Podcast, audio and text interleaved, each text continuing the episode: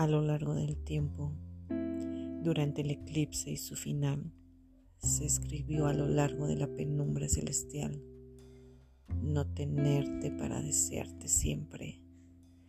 Llevaba un significado capaz de crear un destino alterno,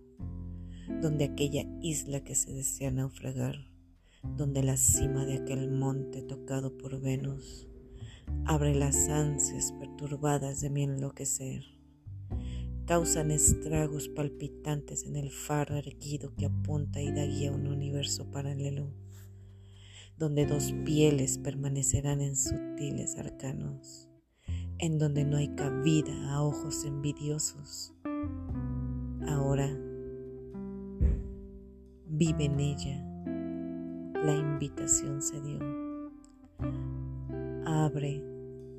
abre las puertas a conquistar el limbo de sus placeres.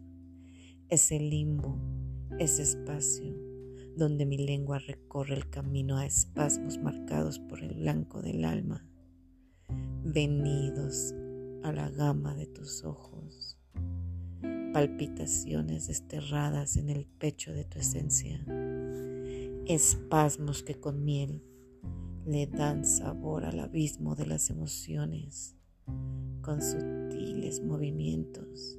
y profundas intenciones erguidas por el sabor de tus sonidos y caricias, entrar en aquella deliciosa y divina cavidad con la antorcha encendida por las letras. Un instante bastó para imaginar cómo dibujar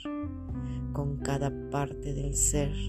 la esencia misma del placer mundano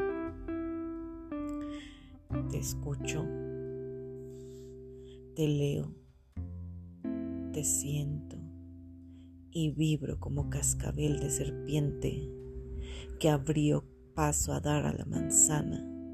y dejó en el camino en las manos, en la piel. Esa manzana es el alimento principal que nace en el suspenso de aquella isla. Comerla, vivirla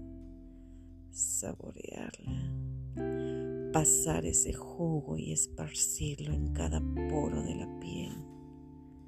llenarte de él, sumergirte en su furor,